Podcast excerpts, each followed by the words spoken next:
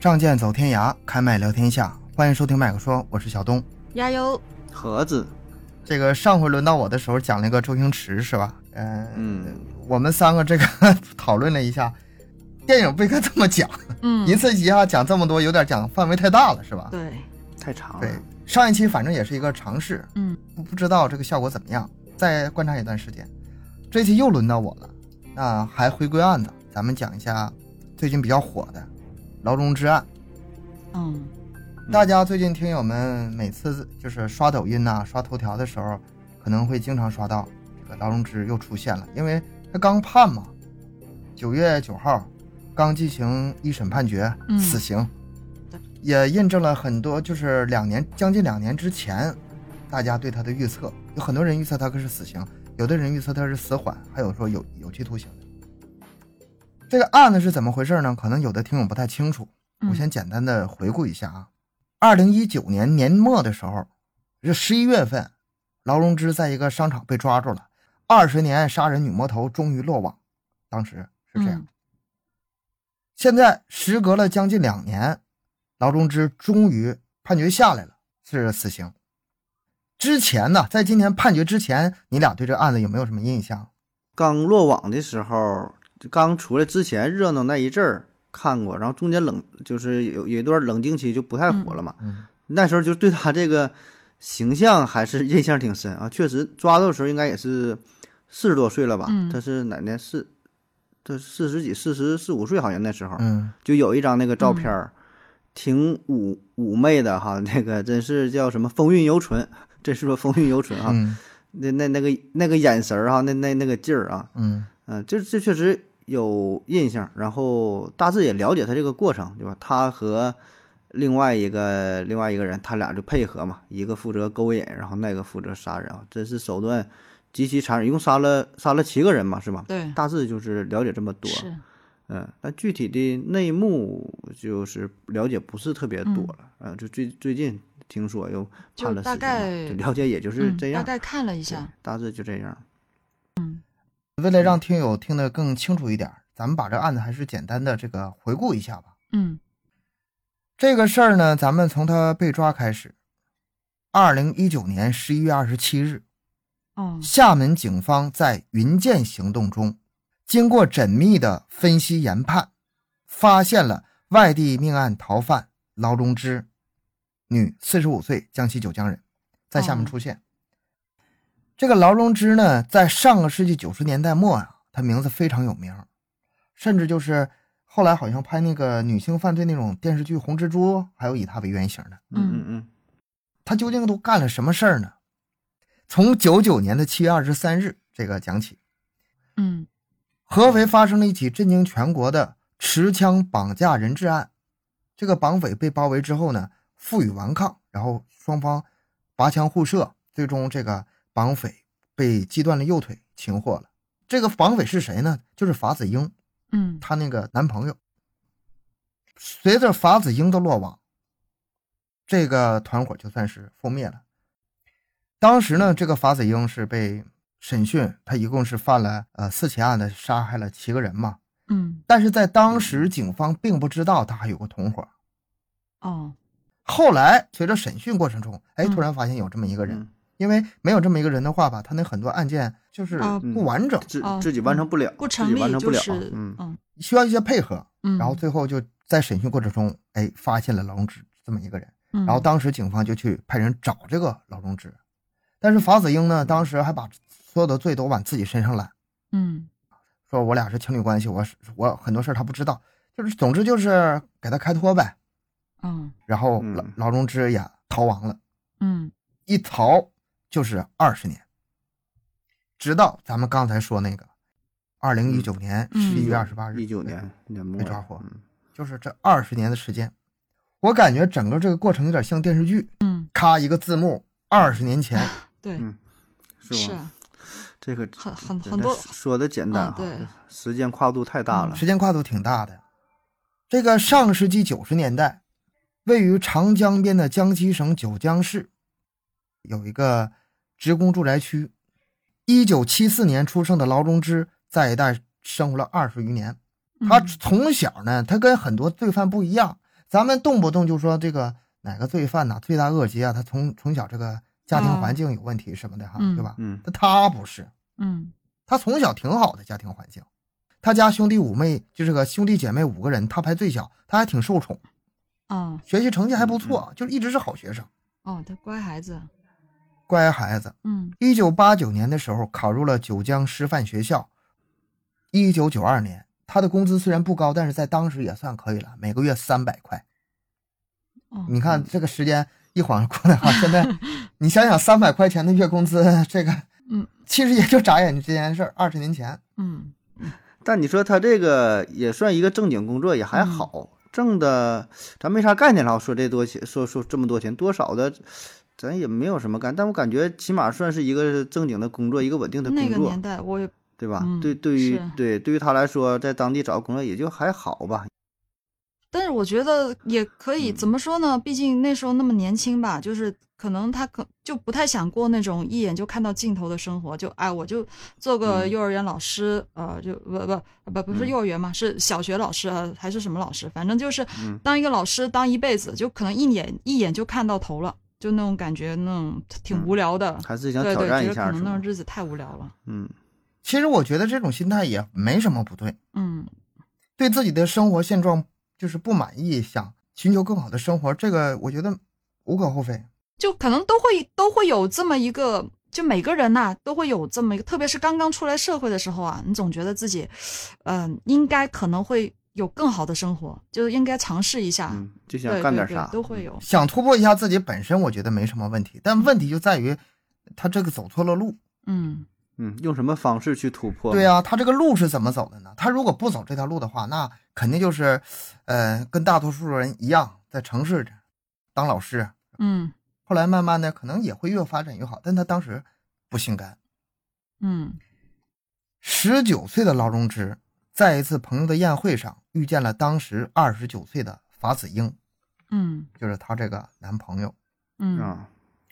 啊，大他十岁正好。大她十啊，岁。十岁，这个照片很多听友应该是已经见过了，那个时候的劳荣枝真挺漂亮的，是吧？很有气质，嗯长相又漂嗯亮。她本身法子英嗯，五官还不错，法子英长得是真丑啊，他俩在一起，你很难想象他俩能能是凑一 对儿。但是，劳荣枝既然喜欢上了法子英，那肯定是有原因的，嗯，但很肯定不是因为长相，对吧？男才女貌不是因为这个，嗯因为什么呢？因为这个法子英啊有钱，当时呢人均工资三百多块嘛，对吧？几百块，嗯然后他那时候就能哎，法子嗯英骑着摩托把这个劳荣枝给载着，给他送回去，很气派。那个时候街上车都少，很气派，嗯，挺也挺跟牛的现哈在那种挺挺牛的，嗯，你说大街上一个敞篷 啊没什么区别，啊，是 不对，挺挺有面儿的，嗯很有面儿。就虚荣心呗，就会有那种，这法子英那个钱不是好来的，嗯他在遇到劳荣枝之前呢，已经就是进就是进监狱进两次了，一个一个就是啊，惯犯吧。哦那嗯个正经人儿呃十五岁的时啊候正经人儿，就那个抢劫流氓罪被劳教三年，嗯然后减刑十七岁出来了，但是后来呢又因为这个抢劫伤害罪被判处了有期徒刑嗯又进去十年，对，又进去了。然后呢，我的你看啊，呃，十七岁进去，然后二改判八年是多少呢？二十五岁出来的呗。嗯嗯，出来之后恶习难改，还是混混社会呗，就是嗯当时那种小混混的头目啊，还有江湖绰号呢，因为家中排行第七，所以绰号法七哥，哦就这么一个角色。啊，法法七哥，这就劳荣枝，他其实当时就已经知道他不是不是什么好人了，呃，就是最看开始的时候不知道，嗯他们最开始认识的时候不知道，但是接触了一段时间之后，就有人提醒他说：“这个法子你离他远点，不是好人，嗯街上就是混混的，还嗯之前进过监狱，嗯，但是架不住这个劳荣枝自己喜欢的。”真的是喜欢吗？哎，这个当时他们一个几块钱月生活好几千块钱呐，嗯两个人，那跟他原来那工资那不是一个数量级，嗯有时候甚至什么月开销一万多啊，这这种，那九几年还了得吗？就是那等于现在一一个月花十万，花几十万了，相当于，嗯，对吧？你按这比例来看，总之就是吃香的喝辣的嗯吧。就是感觉嗯就是人类就人性那种贪婪吧，就是他在呃嗯在荣华富贵和安稳度日之间，他就选择了前者，就是那种他那个进入到这种生活之后，你让他嗯再回去，他就已经回不去了。嗯回不去了，对回不去，过不了那日子了。我觉得这是第一个原因。第二个原因就是，嗯、九十年代那个时候还是那个《古惑仔》啊那个风气很盛行，不管就是学校还是社会嗯啊，嗯动不动就一帮小混混，然后啊拉帮结派、占地盘儿、打架。嗯嗯嗯，对，也有也有这个可能性，就觉得他特别就就那种古惑仔那种感觉，好像特别吸引人，就那种其实就是像那种小女孩啊，你看劳荣枝那时候才十九岁，嗯三观建立的还不够完善，嗯然后在那么时间碰到这么一个让她仰慕的这么一个混混，他嗯觉得很有面儿，哎，就跟他混了。后来呢，这个法子英因为抢劫伤人嘛，就逃离了九江。这个时候，他把劳荣枝就给带走了，哦从此两个人就走上了一条不归路。这个嗯劳荣枝算是彻底栽进去了。他们先到了深圳，抢了一万多块钱，后来两人又返回江西，嗯后来呢，又到南昌租了房子。第一起，他们就是把一个叫熊启义一家三口人，熊启义他的妻子和两三岁的女儿，抢劫、绑架、杀害，嗯，抢了二十多万，哎呀，这小孩子，嗯然后什么劳力士手表、手机什么的，全给嗯把那个尸体遗留在那个房子里。后来被邻居发现了，嗯而且当时警方去搜查这个房屋的时候，发现了一张名单，那都是南昌有头有脸的老板呐，就是他俩准备物色的对象。这是他们的第一起案子，啊啊！啊嗯嗯，熊家一家三口灭门案，嗯他俩犯下的。我的个天儿，哎呀第二起，一九九七年十月，这就是过去了一年零两个月了。嗯两个人窜嗯逃窜到了温州。他们原本计划呢，就像在南昌一样，这个劳荣枝负责诱骗。这劳荣枝在这里面角色也挺重要，他嗯用自己美色呀去勾引，然后嗯过过来玩仙人跳，再绑架这种，这是仙人跳的最狠的方式了。嗯嗯然后他们第二起案件呢，把这个梁小春和他的这个梁小春的朋友都给骗来，嗯哎，又是抢了很多的钱，杀了，这是第二起案子，杀了两个人。嗯他们现在已经有了五条人命，对吧？一九九九年六月二十一日，两个人来到了合肥，以假身份证在一家小旅馆住下。这起案子就是咱们经常大家能听说的那个小木匠嗯被杀，是在这个案子被杀的。当时呢，有一个出租房屋的告示，两个人就把这个房子给租了下来。因为以前在那个实施绑架过程中吧，曾经出现过这个人质逃脱的情况，这一次哎就长教训了，焊了一个铁笼子，就专门用来囚禁人质。嗯然后劳荣枝就是来到这个歌舞厅，把这个殷建华，也是一个很有钱的人，给他骗过来，骗到这个出租房里，给他扔到这个笼子里了。嗯嗯，但是在这个笼笼子里的时候，殷建华不太服气啊。这个殷建华被绑在笼子里之后，问你们要多少钱？给你们二十万行不行？法子英没吭声，就是冷冷的看着他，嗯也这也有有经验呢、嗯，看他还说啥。然后殷建华说就说：“那三十万，三十万你们把我放了。嗯”哎，法子英觉得这个可以了，嗯然后跟他说：“你说过的话要兑现，要是到时候你没有这三十万块钱给我，我就把你给杀了。”哎，这个事儿就出在这儿上。这殷建华不太相信，他这个具体说什么咱没有资料啊，嗯那可能大概就是无非就是。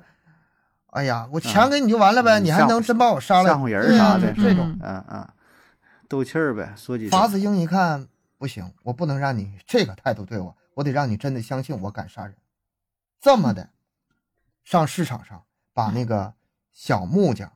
给嗯骗过来，说是干活给骗过来。哎呀，这个小木匠给骗过来，只有一个目的，让这个笼子里的殷建华知道他敢杀人。嗯哎，这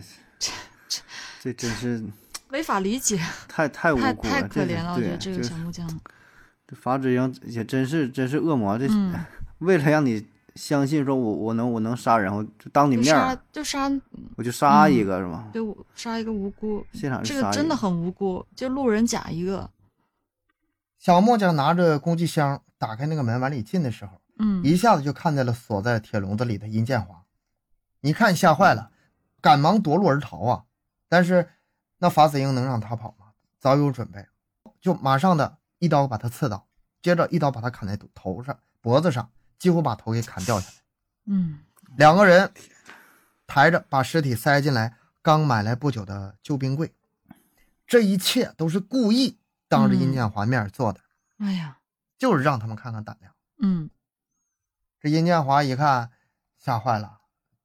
已经就是吓瘫了。嗯，哎，我给你那们，保证服了，那我给你们三十那万。谁谁看这场对面？啊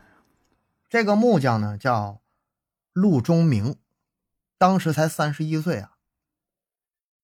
他家有三个孩子啊，他是为了抚养三个孩子，然后一家来合肥打工的。最大的七岁，最小的两岁。当时多不容易嗯啊！真的，据说这个木匠吧，当时手艺特别好，一天呢也能挣一百多块啊。那当时可以啊，就当时是可以的嗯对，对他就是活儿比较满的时候，他一个人养这一家是没有问题的。嗯，但是这个小木匠死之后，这一家马上就陷入了灭顶之灾。真的是一个一个女人带着这三个孩子，嗯后来这个女的带着这三个孩子，后来到四处打工，就一直没有放弃这事儿，一直在找律师问这个追逃情况，这个嗯劳动枝到底抓没抓到这事儿。后来法子英不是被毙了吗？然后他就追查劳动营二十多年一直没间断。嗯，嗯真呀，的，这里面还有个律师叫刘敬杰吧，嗯也是这个小木匠他家的代理律师，嗯然后嗯这二十多年一直帮帮助他们。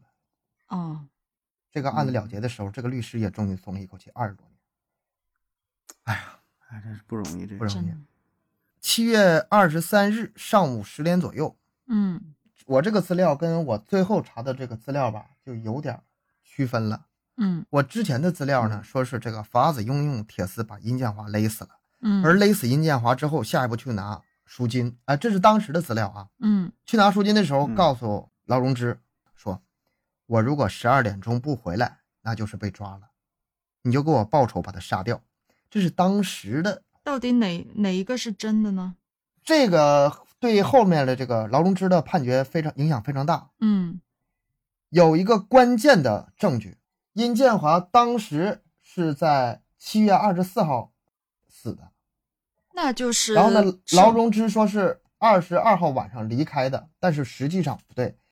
后来经过这个尸检，发现有重大的问题。法子英是七月二十三号被抓的，嗯殷某死亡时间是七月二十四号，哦，啊那！说明什么？后面说明殷建华当时走的时候没把这个，对不，是法子英走的时候没把这个，就是劳被荣害人枝杀干的死呗。他就是按照这个他当时说的，说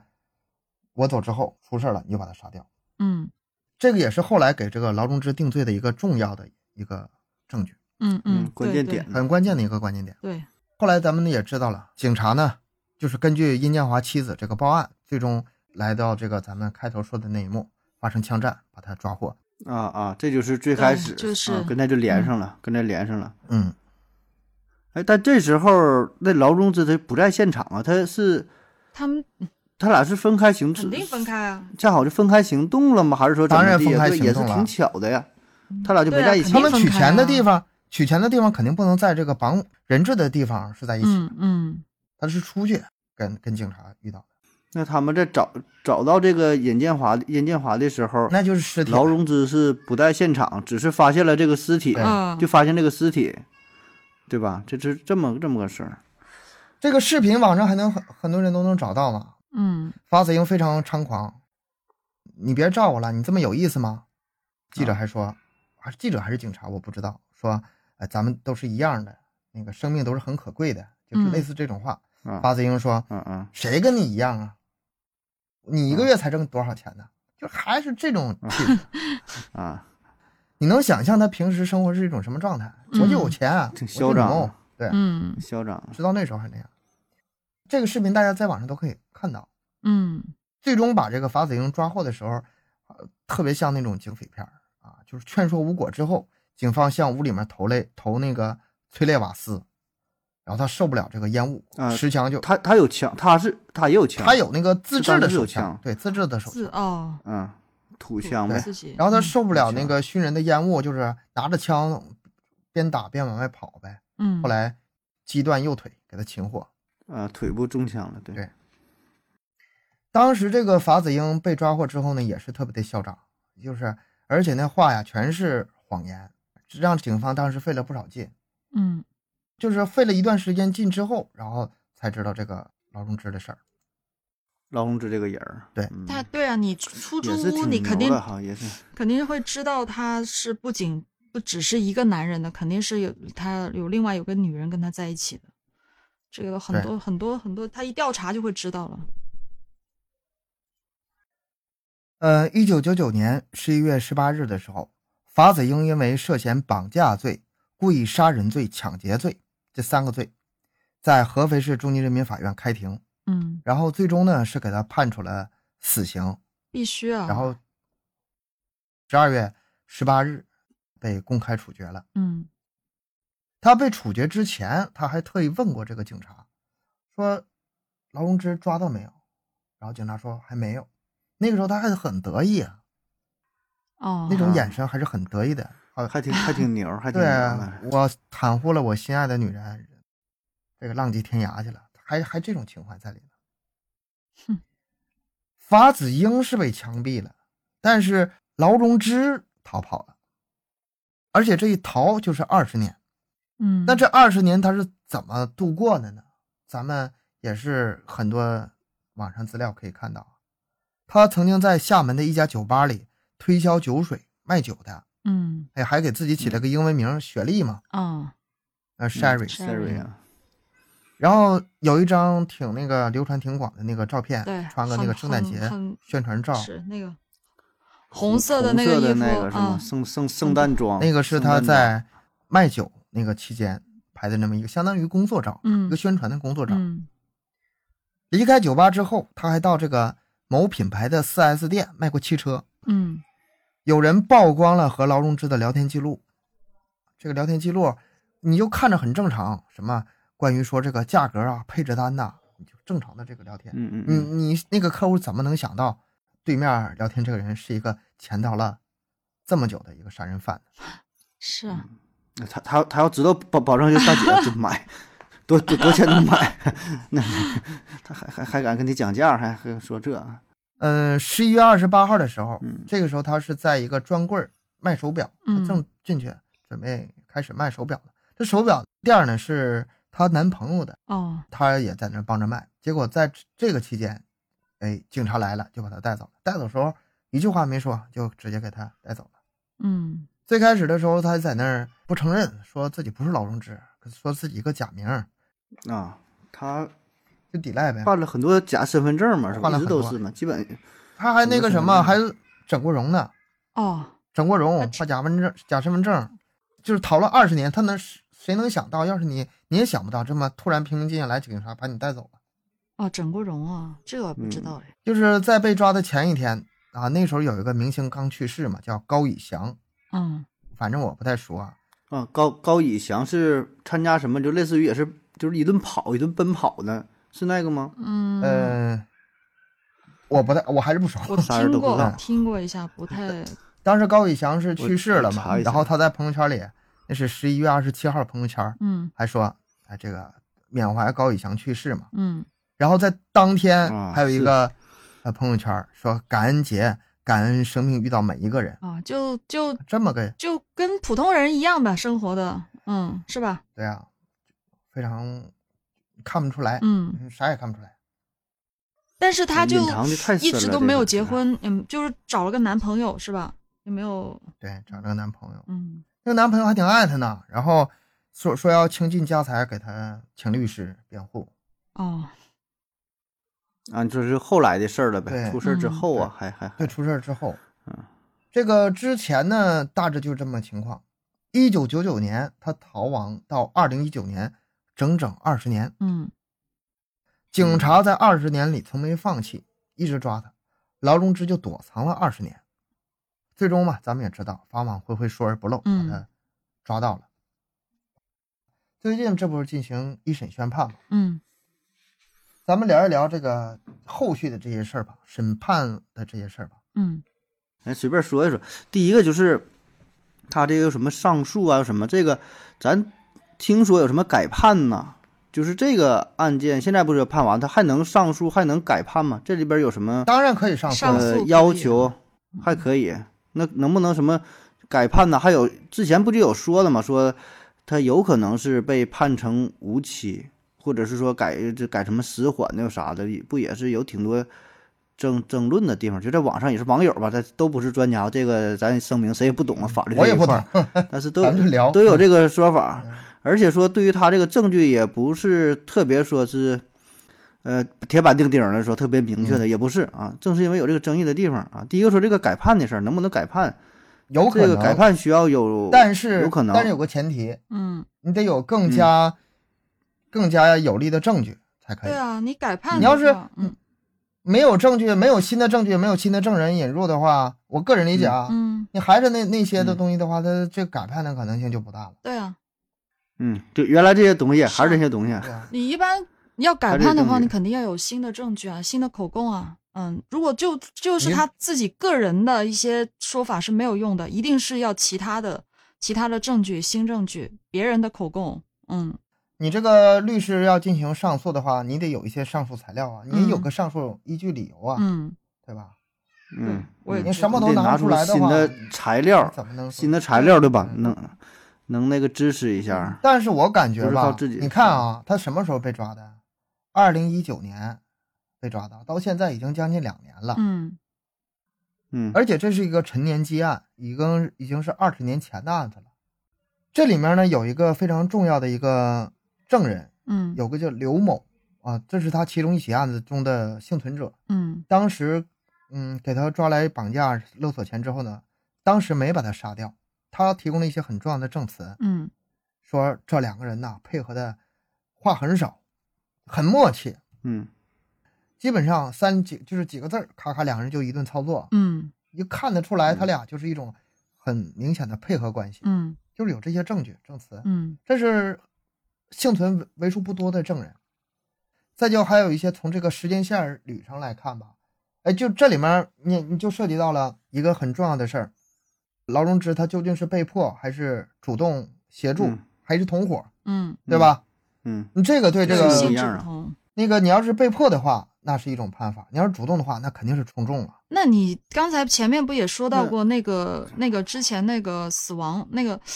那个法子英他被抓的那天之后的，不是有一个人质死了吗？那不是一个很重要，对对林对，建就华那个，哎，对呀、这这就是个其中一很个很很重要的一点。点啊，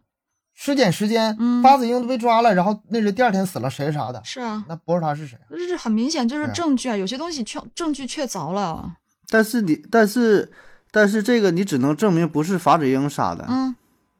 你还是没有直接证据证明是，嗯这里面是个长期斗智对吧斗勇的事儿。嗯，你没法直接证明是雪雪梨杀的呀。你你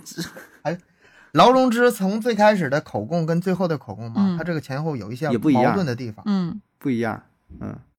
他为了给自己脱罪吧，不断的在想办法改。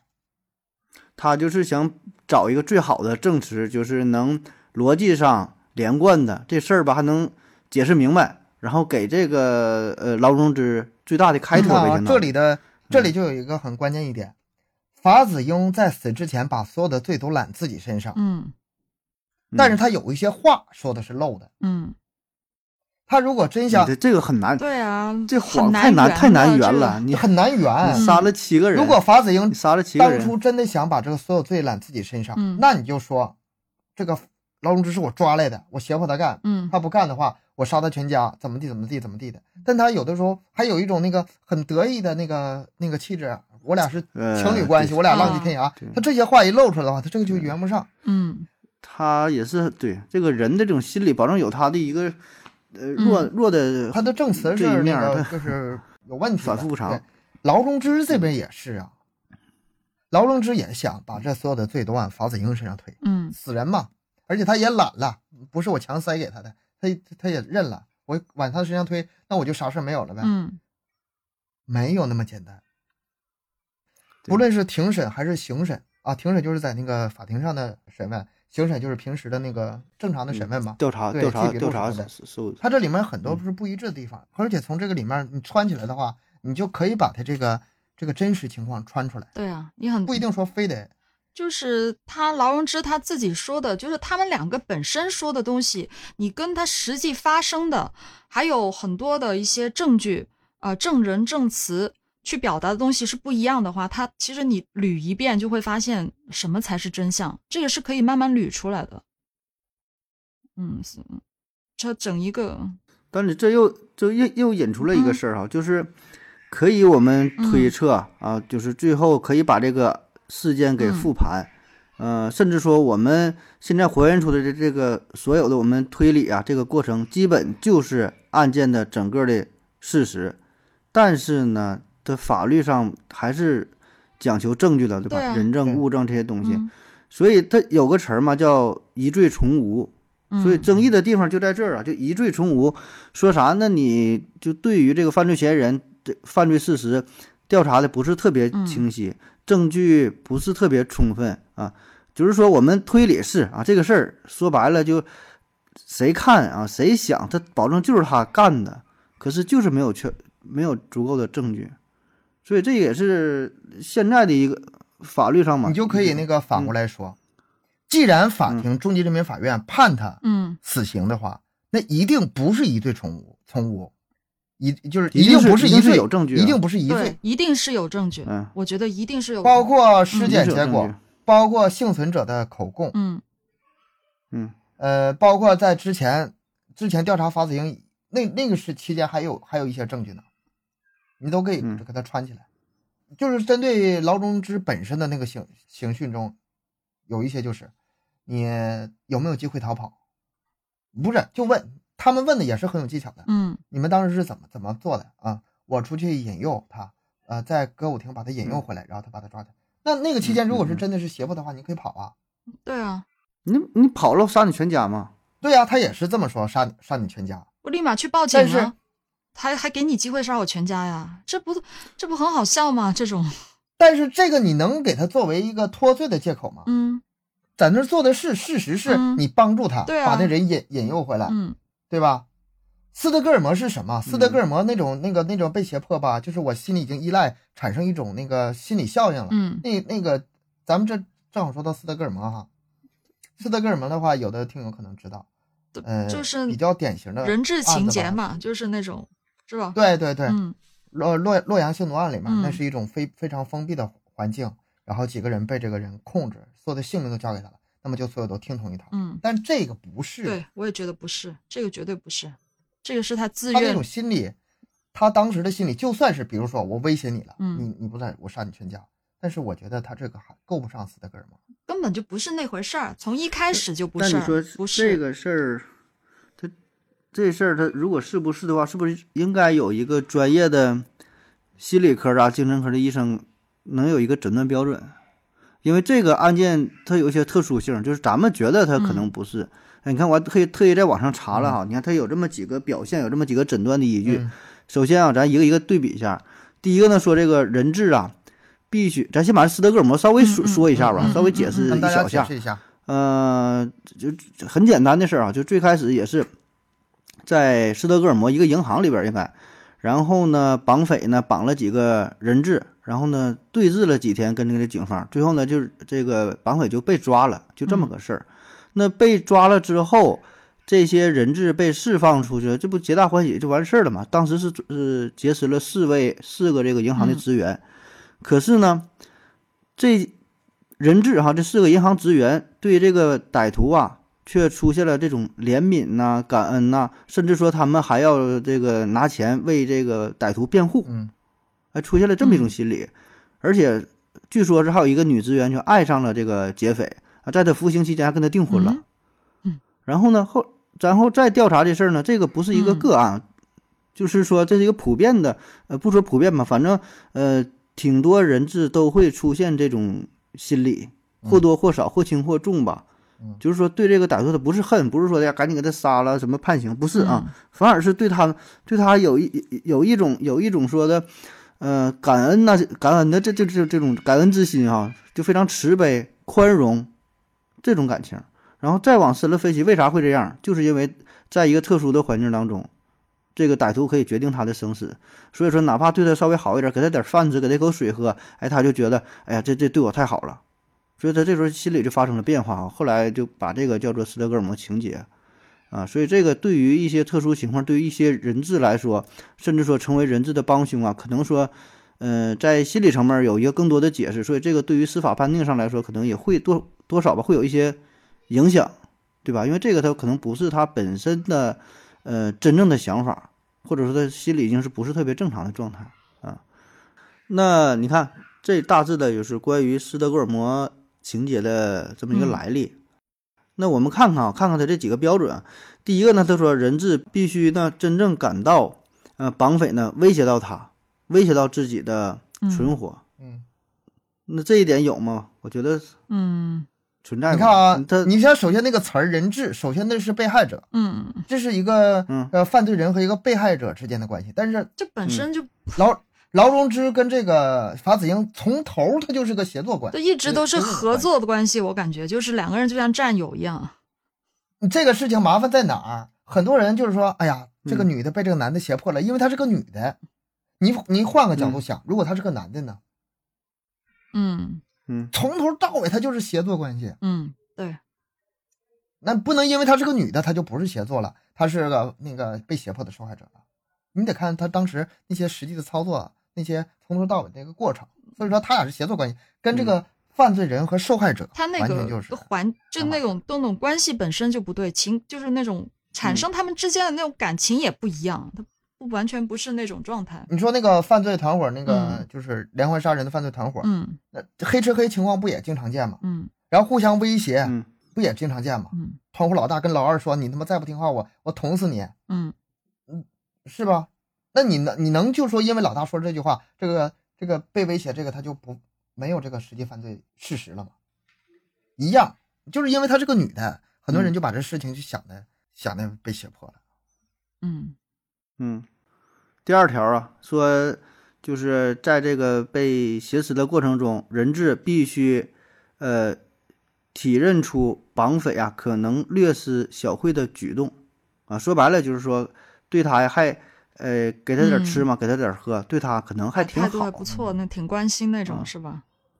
对你，这个要愣对的话，他这有不是吗小恩小惠，这个是大富大贵那，他大恩大惠，大富那花了不少花钱不。少钱。嗯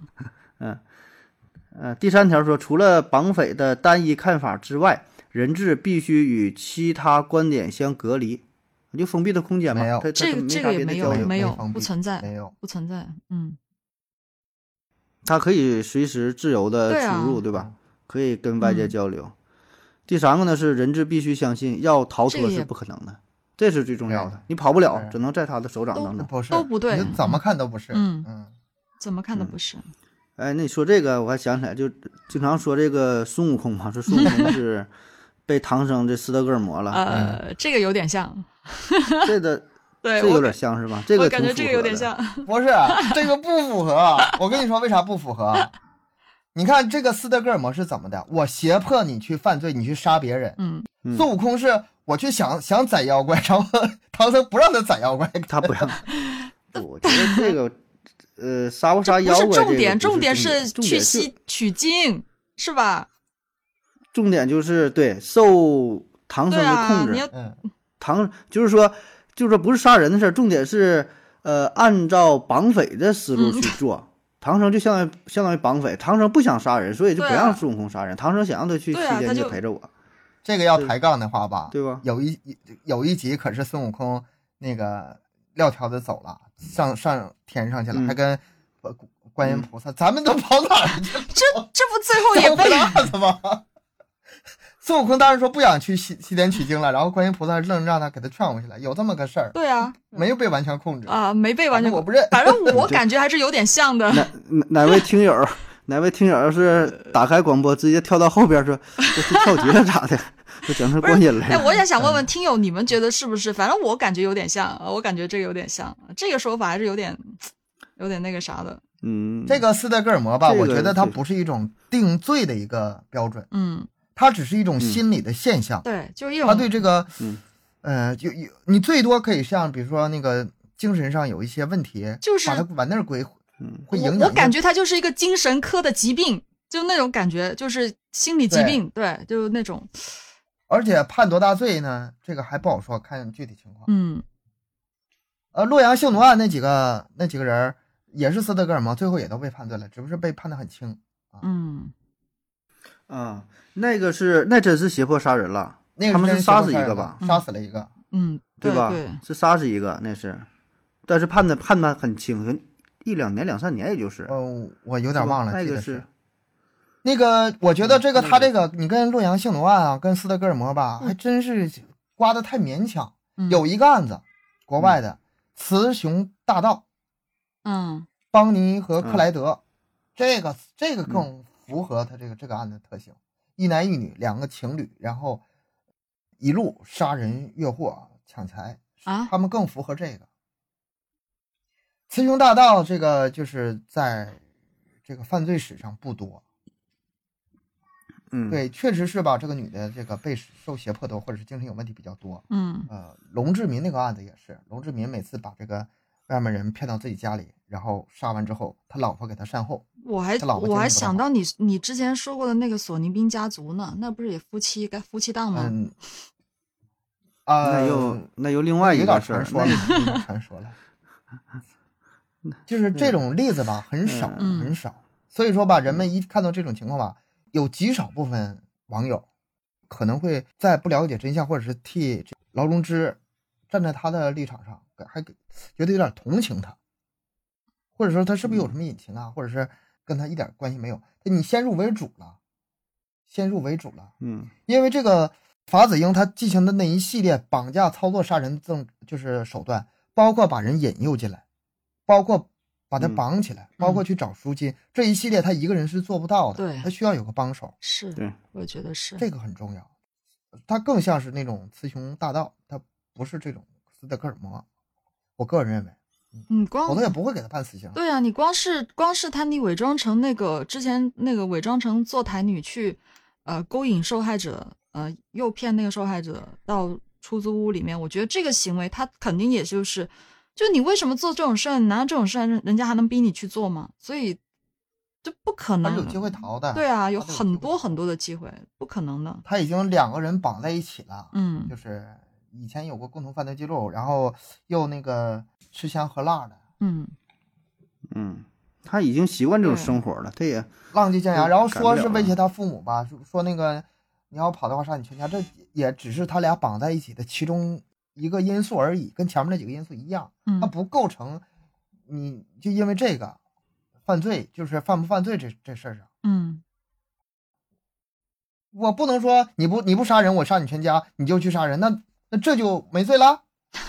这这这不成立的，这对逻辑是不成立的，嗯嗯对吧？嗯，是，对，不能说因为你威胁我这事儿，那我就啥都听你的，对吧？对啊，不可能。那还有还有一点也是，就这个案子嗯也是这个案子经常拿来讨论的事儿啊，就是说，呃，劳荣枝就怎么走上这一步的啊？嗯、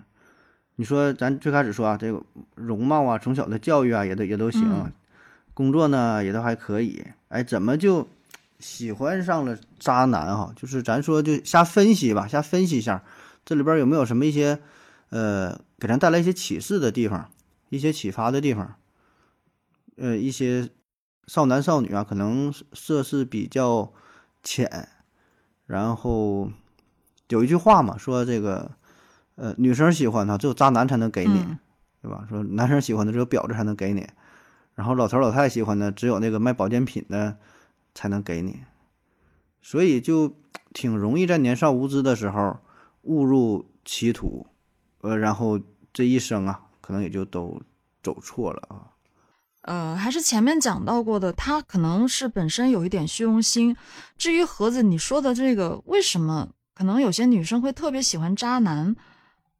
嗯，嗯，我我之前我还有我去研究过，但是这我感觉跟他们这个有点不太符合，因为他之前我研究过这个事儿，他是也是跟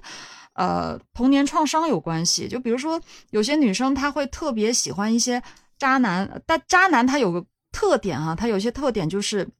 为什么说他们渣，是因为他们的真爱是很难被获得的，就你很难获得他的心，所以你会觉得他是个渣男。嗯啊，这是一个共同特点。就有一句话不就是什么得不到的永远在骚动嘛，不是有这个这句话嘛，是吧？嗯，就是很多女生她会呃就会为什么会喜欢那些好像比较冷漠呀、比较渣的呃的男性呢？呃，就是因为他是可能从小比较缺少父爱那种，会比较容易喜欢上这类型的男生。但是我觉 得我感觉跟跟这个一点搭对不呀、上。我也我也感觉跟这个不太不太像。我觉得总的来说，我我个人觉得他还是像劳荣枝劳荣枝这种情况的话，他还是比较是属于那种虚荣心，他本身自己就就是为了对他钱嘛，本可身能本身自己就是他就挺单不纯的甘呗于啊，我就拿那几百块钱的工资当一辈子一辈子的老师，我就是不甘心过这种生活，我就想过跟别人不一样的生活。可能我觉得我自自己长得很嗯漂亮，我觉得我就应该过一个月花几千花几万啊，这种浪迹天涯的这种嗯很很很很特别很跟别人不一样的日子。他本身我觉得他就是有这种心态，这里面你得有一个因素看，他现在他那时候是十九岁，嗯，十九岁嗯什么年龄？对按咱们现在来说，也就是大一大二呗，嗯，最好骗的小姑娘，嗯，他还太年轻稍了，微花言巧语或者是稍微耍点酷就骗过来了，是这样。嗯，你当然啊，现在就是你可能，嗯，没那么好骗了，哈 哈嗯，现在都都吃吃过见过这些都，对，那个时候什一么时些候？小伎俩你上上不了那时候当，是一对啊，九几九几年，对，现很嗯很容易骗，是那还个是很单纯。那个年代是，而且也是东哥前面讲到过嘛，那古惑仔的那种感觉，我觉得有时候有有有个年龄阶段的，可能那个时候的女生真的会特别迷这种，呃，看上去有点坏坏的坏啊，嗯对对对，就会觉得他这种嗯特别的帅，骑骑个大嗯摩托车，穿个皮夹克嗯嗯什么的，是不？那种戴个是墨他最镜，开始看只是坏坏的，但后来就不是不是坏坏的了，就是真坏 了，这是真 真的真啊坏坏呀一步步就踏进这去是真坏呀，这是是哦真坏呀。然后后来就已经拔不出来了呗，就是已经深陷到其中了。嗯，觉得是，这本身还是他自己的三观，他自己的人生观没有建立好，在在在那个年龄阶段，他如果不碰上法子英，我相信他可能以后也是个好人。那他他不不碰上，那就没这 没法预测了。这谁一都辈不子知真道的是可能遇到一，嗯，对呀、就凭凭凭嗯他这个姿色，凭他这是，我还看那个报道有介绍嘛，就说嘛，说这完全是一个很知性的嗯女人，就跟她接触过的人就不说这事儿，就首先你想不到她是一个呃坐台小姐，第二呢你也想不到她杀了这么多嗯人，就一看就那种知书达理的，特有文化的那种。嗯嗯，而且说话也是很很很温柔哈，都不敢大气儿说话那种感觉，嗯很你嗲真是很嗲看不出嗯来，是吧？我我真是这个我一点都看不出来，怀疑，嗯就，是呃什么知性啊，有文化、啊对对对有气质啊，然后甚至他平时养狗嘛，一条狗十岁，一条狗好像四岁吧，嗯然后是还有嗯很多的业余爱好，这个我都一点都不怀疑。如果说他不碰到法子英，可能他就是一个生活的挺有品质的一个人，嗯，什么小小嗯只、嗯什么对玩意儿，是对吧？有点小儿资小嗯 资，小资。小小只资小只文艺文艺女青年，啊但嗯这是种他碰上法子英了，而且法子英把他给带坏了，他就坏了。遇人不淑哎，你被带坏也是坏，嗯，对吧？嗯，就我觉得他可能就是有一种，当时就会有一种那种想做想做大哥的女人那种，是不是啊？就你们看电视剧不也对看过吗？电我觉得是，就那我觉得种就是对啊呃大嫂嘛，就那种，嗯，我觉得他当时可能就是想这个样子，就是，但是最终的话还是，哎呀，还有一个点，我想也想聊一下，啊嗯就是包括我之前讲过很多案子，还有这个案子也是，很多人在底下评论呢，会有这么一种声音，说那个律师给他辩护啊，良心都被狗吃了嘛，然后给这么一个坏人辩护，就是、嗯这句话呢，我经常见到，但是嗯我非常的不理解，我觉得就是一个人不管坏到什么程度，请律师是他基本的人权。嗯这是一个健全的法治社会，它肯定有的这么一个特点。你凭什么不让人你辩捍护卫？你说话的对权利嘛，对哎捍卫对你说话是的权利嘛，对吧？那么嗯，这个辩护律师，哎，一说辩护律师就是给坏人辩护这个事儿吧，他这个逻辑上首先就错的。嗯，在他没有给他定罪之前，他不是犯人，他是嫌疑人。对，在嫌疑人没有给他定罪宣判之前，他不是犯人，不是罪人。嗯如果就是经过一系列的这个取证也好，最后发现有问题的话，有可能他就无罪释放了。那么你之前说的给坏人辩护，他就不存在，逻辑是不通的。嗯嗯，这这是第一个，而且而而且咱这说，就算是有罪的话，也有轻有重，对吧？他也可以表达自己的想法，对吧？咱说你得得让人把话说完，你就是给人枪毙了，也得让人把这个话最后对表达出来，对吧？就是就说白了，辩护律师不就是相当于他的。呃，他的这个发声器一样，可能他说的不专业，对吧？不懂什么法律，那人家就是帮他就干干这个事儿的嘛，对啊，那你说就像大夫一样，嗯这人儿，呃，就是说那那个犯罪嫌疑人、啊，我这边儿得得阑尾炎了，他没到日子呢，那你该看病得对给人看病啊，对我吧觉？该该治我疗觉得得治疗律啊，对吧师？该该看病该枪毙枪毙， 对吧？但是嗯在这之前，你还得正常是。对待啊，这是最基本的人权，这是最基本律的师人权。只这得是保障一个工作而已，我觉得有些人想的太复杂了，就是就是一份职业一个工作，有些嗯没有必要说去嗯，但确实这事嗯儿争论挺大的，这事儿争论这个挺是我大想的说的第二点。嗯如果你想判一个人死刑，你想给他毙掉，嗯咱们我这不都不是法法律用语啊，我这是一个普通网友，嗯我只是个热心群众。你想把一个人给毙死的话，那你得让他死的心服口服啊吧？嗯你得把他所有的对他有利的东西展现出来，然后，哎，就算你这些东西展现出来，你的罪还是应当死。嗯我我打死你个心服口服，嗯嗯你别我别我枪毙你的时候，我冤呐，我还有很多证据或者是话没还有一些说想出来，法想法没说出来，嗯没对表吧？达出我来很冤呐。嗯那行，我让你说，我让你辩护，都辩护完了是不是？嗯最后还是没有问题吧？是不是该枪毙？我打你个心服口服，嗯，这不好吗？对，这不好吗是法律的对进步，对还有法治社会，还有最严重的一点，第三点，咱们吧，很多人都是愿意就是站在一个上帝角度，嗯包括牢中之案，在最开始这个没有那么多资料披露之前，只是一些嗯，就是信息在网上流传的时候，我当时就在想，这个我当时的想法是，他有可能不被判死刑，这个得得看这个取证过程和审判过程，嗯对吧？这个反转的事儿咱也没少见，没少见嗯反转。你网上舆论呼啦一大帮的枪毙那个枪毙他，然后呢，不要给坏人辩护，给坏人辩护的律师都是都是坏人，良心被狗吃了，为了钱什么都干，这些都是。如果最后来个反转，打他谁的脸？大家总愿意站在一个上帝角度，总是站在一个知晓一切的角度。但是如果他真的是冤案的，辩护律师是站在这个有可能蒙冤的这个受害人，就是蒙冤的这个人身身前的最后一道屏障，嗯他们是呃就是避免了很多的冤案。你可以说他是工作，你也可以说他是为了诉讼费、为了钱，但他做的事儿，他是在做这么一件事儿。如果这个屏障最后被打破了，那么没有什么说的，铁案铁案板上钉钉，这个就是个不容置疑的案子，没有没有说的。但是如果这个最后一道屏障真的找到有力的证据，这个我辩护的人是无罪的，那可是避免了一起冤案的。是咱们这个，咱们这个冤案不少，嗯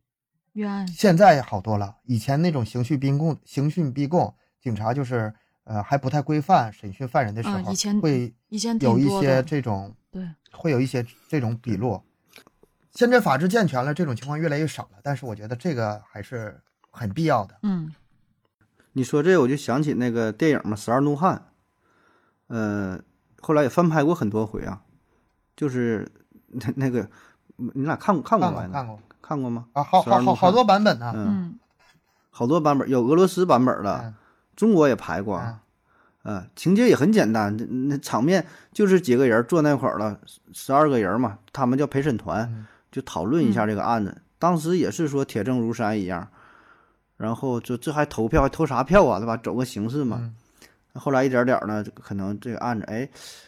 更深入研究，可能就不是这么简单啊。所以咱这里边儿当当嗯时是这样，有一个规则就是说，这个十二个人必须全票通过，这个人才能定罪。嗯啊，对，当时是十一个人已经定他有罪了，有一个人定他无罪，然后他们就在这坐那讨论，就是这个人到底有没有罪，然后这个觉得没有罪的人就开始说他的理由。后来呢，渐渐的，就是其他人一个一个被说服，就是最后最后的时候，就是十一个、十个、九个、八个，十二票全票说他无罪，最终这个人真的无罪。这个也是嗯说挡在这个嫌疑人身前最后一道屏障。他那时候是嫌疑人，还不是罪人。是，所以咱今天拿出这事儿，咱也不是说非得给他翻案啥的，咱想起不是法案，啊呃、有这个话不题是引申法出来，嗯引申出来一些法律上的呃一些讨论嘛。当然咱个也人都不观点懂啊，咱就个是人观点，个嗯个人观点，加上网上这个收集的一些资料，咱这说的特别特别外行了，应该可能是又得被大伙儿 一一顿一顿嘲哎想笑了说。想说这点是避专免业不词儿了吧，的都说不上来，都是用的大白话。你别别说这个道理，别说这个法律专业问题了，词儿都整不明白，说给他毙了，都这说。但是说咱这这些想法吧，估计大伙儿也是能想到的，咱也就是呃引发一些东西啊，引发一些大伙儿共鸣，咱一讨论一下呗，对吧？这不懂嘛，确实不懂，咱就是一起学习，对吧？一起争辩一下，这个是好的，这个是好的，对吧？也是督促大伙儿对这个法律更了解一些。对，而且从不同的角度吧，甚至反对的声音，咱们一起讨论一下，很多事情越辩越明。嗯这个想的可能越来越透，也也欢迎这个听友吧，就是对这些想法赞同也好，这个不赞同也好，骂骂也没关系啊， 只要不吐脏字儿都不会删掉的。你说这个，我还正好就搜了一个关于就是诉讼期的事儿嘛，他这个不正好是二十年嘛，嗯正好二十年。然后不说有个说法，说是过了诉讼期啊，就是怎么就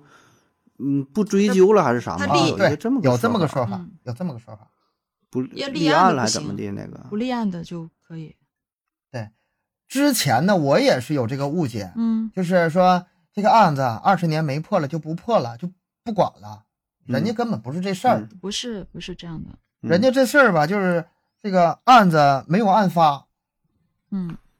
二十年了还没案发，二十年之后了才发现这有个案子，有个有个死人的尸体，这个不再立案了，嗯这个是这样的。如果当时已说白了，人就就不管了嗯呗，不管了就是比如说当时杀了这一个人，这二十年谁也没提，谁也没说这个事儿。第二十一发现年了说的有人说了，哎呀，那谁谁我这亲属那个那个被杀了，报案了，这个不管，就是嗯说白了，为什么不管了呢？你想管也不好管对了。二啊十之年，二十前之嗯年的那个二十前二十年之前的那个案子，啊你还想找证据、找证嗯人，你上哪儿找去啊？对，太对难了对确也实太是难，了就是确实当是时没有立案，他就没有办法了。当时没有立案嗯，但是如果当时立案了，嗯他当时立案了，还你肯定会有很多取证啊，嗯或者有很多走访啊，甚至说可能 DNA 都留下了，嗯那你跑不了了。嗯你这二十不管二十多少年，嗯劳荣枝不就就是是吗？立立案了，但二十年没破，继那无继所续追谓，，继对续，追，追一直追追，到死。对吧？五十年五十年我也得追的，对嗯我也查这个对事儿，查对吧？嗯他啊，这是这这么这么嗯个事情，劳荣枝不就是吗？二十年时候之前那个啊技这术正不好20行，年嗯这回技术行了，给他抓了，抓了就抓了。他这个没有追诉期说法啊，你说这是什么云剑行动？你不最开始说了啊，那对个吗？对是吧对对，有个云你看剑行提动。提了一嘴，提了一嘴，云剑行动，云剑行动是什么呢？嗯他这个吧，还真不是说为了抓逃犯。云剑行行动官方给出的解释呢，就是，呃，通过互联网云平台、云服务，就是像利剑一样，云剑嘛，嗯，通过嗯云服务、啊像利剑一样，这么个云啊啊，这么个云，抓捕啊。他们当时有个口号是这样的，是那个打诈骗、抓逃犯、保大庆，嗯保他那个不是说黑龙江大庆，是那个国庆，二零一九年嗯十月、国庆。啊，国庆节，然后进行为期四个月的云剑行动。其实这个就是国国家关于这方面吧，没没少弄，经常这么弄啊，这只是冰山一角。然后呢，当时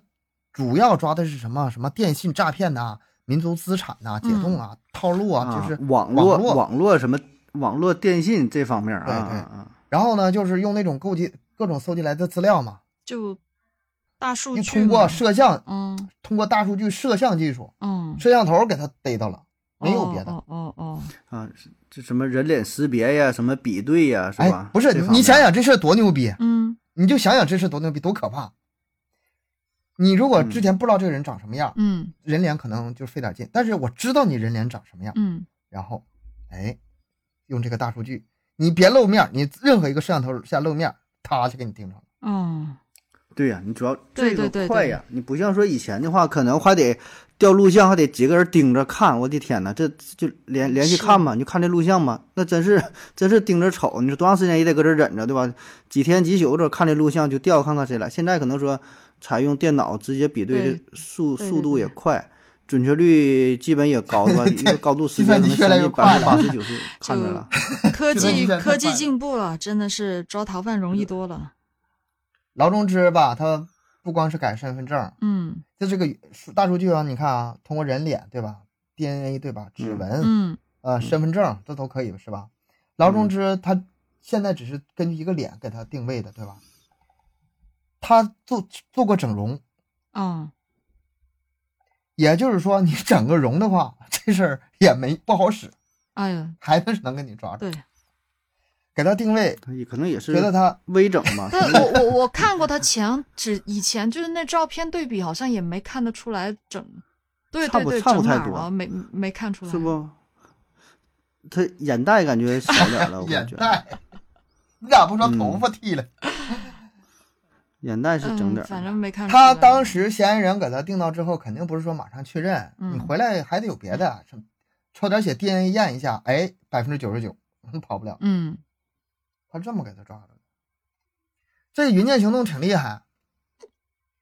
呃，当时我查到的资料哈，就是一九年六月到一九年八月，就这么两个半月，嗯全国已经抓到多少逃犯了？十万八千余名逃犯了。哇，嗯这么啊，不全是这个杀人犯，这个什么悬疑案件再逃犯，不是，啊他就别对啊别的有方有面可能是嗯经济啊，有可能是这些。哦这么厉害啊？咱们以前说法网恢恢，疏而不漏，这个法网现在这个有这眼儿有多小，对，这真的基是本上你漏不了。天眼了，都已经是我感觉，全国这个我没有说一个更全面、更具体的这个数据，嗯而且呢，这个我觉得也不用说去非得去查，嗯你就只简单知道一下，就是想抓你逃犯的话，两个半月抓了十万多名。嗯，而且，呃，全国这么多年不止这一个活动，啊，反正这个数据啊，反正大数据已经有了，嗯用呗，一次一次拿网筛呗，拿网查呗，嗯总能给你查出来。嗯，相当于相当于震震慑一对下呗。之前那哎对个吧白就是银案震也慑一是下大，家。白银案、嗯呃也是一个曾被称为中国十大悬案之一嘛。嗯，嗯，然后这个也是之前吧对啊也聊聊过聊聊过也也是这种，嗯是，呃，之前还听说什么那个张学友演唱会什么的，对吧？ 啊，啊，检票是往里进，咔咔咔筛出来经不经少。常 经常发现也是真爱呀，这是逃多少年的对了，啥落都网不顾就非得去听，啊真是嗯真爱，反正这真真是真铁粉儿。好了，这个案子讲完了。呃，我估计这期案子不是，我估计这期节目上线的时候，这个二审判决啊，也差不多可能该下来不。可能。哦，就算没下来，也差不多。不可判二审判决不可能那么快下来的，而且死刑的话，他要执行时间很长的，非常长。但是听友听到这期节目的时候，可能已经执行了。不知道，咱们不知道听友什么时候听到这期节 目，可能是一年以后啊。啊，那个，我预测一下，他这个二审没什么变化，还是死刑。我觉得不可能。能有变化，不可能。对，执嗯行也不会太抻时间太长，这之前应该是差不多了。他执行的话，据我所知，他是挺麻烦的，就是要走到，嗯，很那个的，哎呃是挺麻烦挺麻挺烦麻的。烦执行的话，然后让让咱们拭目以待吧，嗯让最终这个劳荣枝的结局是什么样？行，咱还是相信正义，相嗯信法我律，相信法律，相信国家的司法，对相信这个对对吧最？后的审判。是，好，今天节目就到这里，感谢大家收听，欢迎大家转发、订阅、评论、点赞。每周三、周日晚上二十一点更新，三七二十一。嗯还有公众号“麦克说 Plus”，大家可以关注一下，里面有我们主播的可能是相关视频呐、总之吧，音频无法提供的内容嗯，啊，照片什么都有可能。那今天节目就到这里，感谢大家收听，咱们下期再见。嗯，感谢各位收听，拜拜。拜拜拜拜拜拜。